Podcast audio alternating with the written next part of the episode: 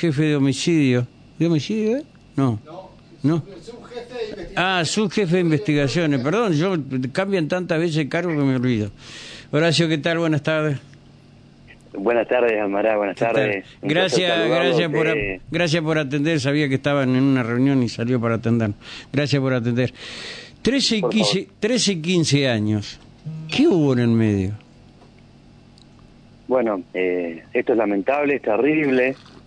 Eh, en principio vamos a tratar de tener la certeza que, que confirme esta hipótesis que fue un accidente, tratar de saber de dónde vino el arma. Eh, se está trabajando para dar con el arma. puesto a Apa, entonces, perdón, entonces intervino un tercero. Bueno, hay que fue que, guardió, que- que guardó el arma.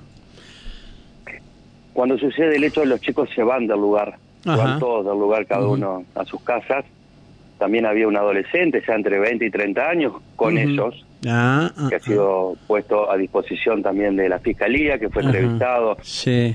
Eh, se deben tener los resultados de las pericias, de la autopsia, para tener certeza de qué es lo que pasó y confirmar. Sí. Bueno, posteriormente, por supuesto que se hablará con cada uno de los padres. Nos hemos puesto a disposición de los padres. Sí. Entendemos la situación difícil de todos, de, de esa mamá que perdió su hijo, de la otra mamá que tiene el hijo implicado en esta grave situación. Pero que no está detenido, ¿no? también. En principio quedó bajo resguardo de la fiscalía, Claro. bajo Ajá. resguardo, no como medida de coerción hacia No, no. él, sino medida de protección sí. por la corta edad. Ajá. eh, a disposición de la fiscalía. Eh, Sí. No estoy al tanto si ya ha sido entregado a la familia sí, o se ha impuesto alguna medida. No, seguramente eh, a mamá y a papá lo tienen que haber hecho responsable. El tema es que puede haber represalias en lo barrial, ¿no? Por esto. Bueno, estamos al tanto junto con el jefe departamental, Sí, eh, comisaría octava. Sí. eh, la verdad que debemos llevar tranquilidad a los vecinos y trabajamos para Sí. eso. Eh. Y lamentamos todo, lamentamos esto, esto grave que ha sucedido. Bueno, fue a las 5 de la mañana de hoy. Ujú. ¿Sigues ahí? ¿Me escucha Bueno. Horacio? Sí, lo escucho. La Eh, directiva ujú. de, de la Fiscalía han sido claras en cuestiones investigativas de dar con el arma. Eh, en principio entendemos que por el rápido accionar de Comisaría Octava, de los primeros que intervinieron, se pudo individualizar a todos los chicos que estuvieron ahí. Entendemos que ya están todos individualizados, que son las personas que han prestado su, su versión en sede de Fiscalía. Ahora, ¿qué preguntó el, el chico cuando usted lo detiene? El chico estaba en una situación, estaba mal, eh, estaba muy triste, Mm. no podemos hablar con él, eh, solamente con su con su madre en este caso. Eh, eso lo reservamos para, para la fiscalía. Eh, se lo acompañó junto a la mamá, inclusivamente personalmente y con el jefe departamental. Estuvimos con él, con la mamá, y los acompañamos hasta la división minoridad, que fue cuando avisamos a la fiscal Sí. que ya estaba bajo Pero resguardo de la no, en, ningún momento ni, ni lloró, mostró arrepentimiento, nada, ¿eh? Me llama la atención eso. Eh, más La- si eran tan verdad- amigos, y creo que preguntó de ahí medio balbuceando dónde le pegó el tiro. Son son jóvenes, Almara, son, son niños, nosotros Sí. eh, debemos respetar eh, esa situación de ellos y, Sí. cuidarlos y, en ese sentido sabemos Sí. que no no podemos entrevistarlos tampoco. Eh, Nah, derecho por supuesto, ¿no? También.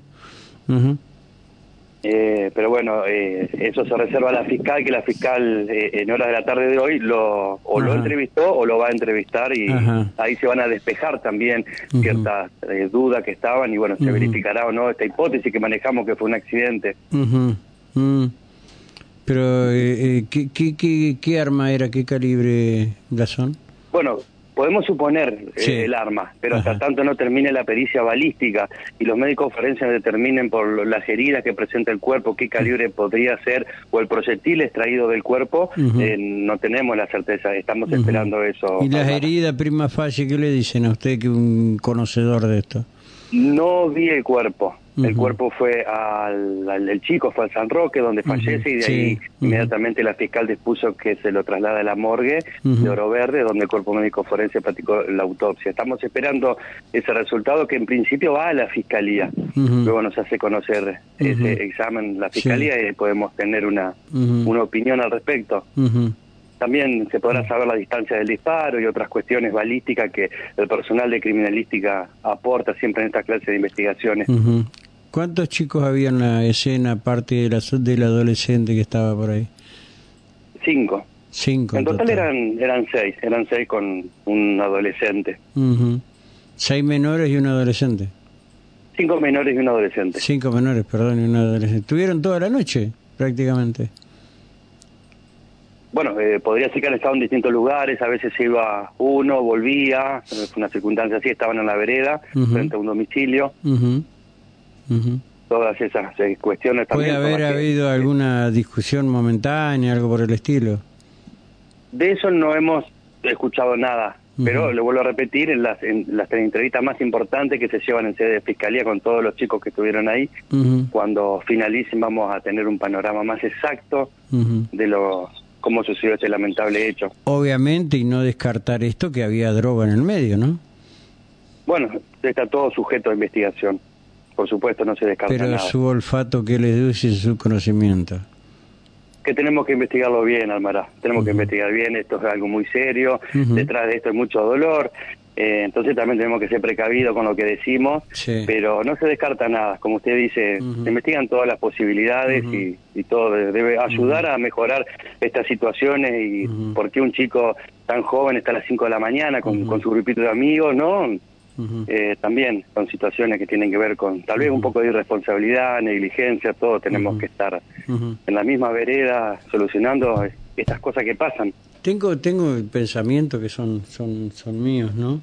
Eh, eh, por lo que he visto eh, ya no hay no hay lugar para para el asombro. Cuando hablo del asombro hablo de la falta de falta de estímulo eh, falta de conocimiento y falta como que ya a nadie le importa nada, ni la amistad, ni la vida, eh, ni el amor, no, no, no, no, estamos, nos hay esta sociedad tan hipócrita, nos ha llevado a esto, eh, fundamentalmente en familias humildes, que donde más daño hace la, la, droga, ¿no?